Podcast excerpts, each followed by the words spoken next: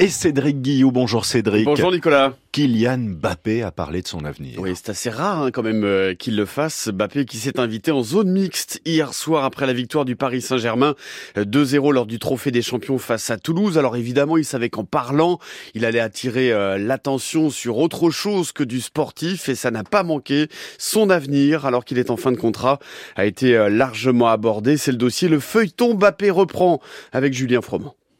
Bonne année, santé, bonheur. Large sourire, médaille autour du cou et une première réponse pour la forme sur ce nouveau titre. Kylian Mbappé a ensuite été assailli de questions concernant son avenir. Libre en juin prochain, il peut depuis le 1er janvier signer un pré-contrat dans le club qu'il souhaite.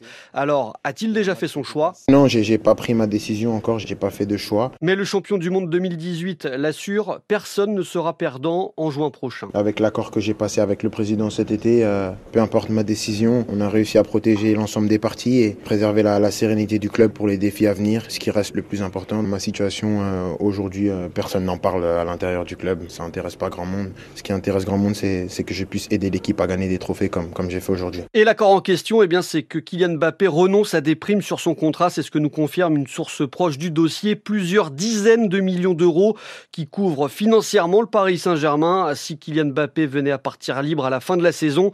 En attendant, le numéro 7 ne s'est pas fixé de date butoir. Pour rappel, il y a deux ans, lors de sa première prolongation, il avait attendu les ultimes jours du mois de mai pour annoncer sa décision. Kylian Mbappé qui a marqué hier soir, il est d'ailleurs devenu le meilleur buteur de l'histoire du Parc des Princes, le PSG, qui a soulevé de son côté son douzième trophée des champions. Et en parlant de star, Raphaël Nadal revient sur les cours ce matin à Brisbane. Deuxième match depuis son retour de blessure. Son adversaire du jour, c'est euh, Jason Kubler. C'est un Australien, son deuxième mondial.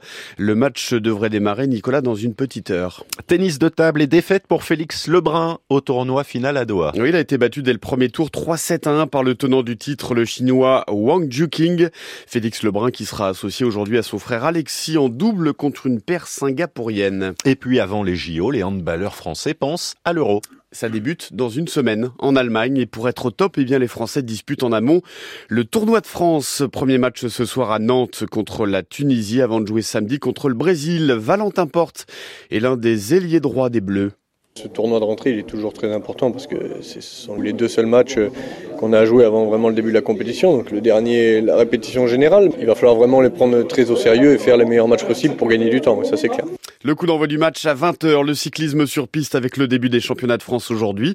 Il se déroule sur le vélodrome de Saint-Quentin en Yvelines.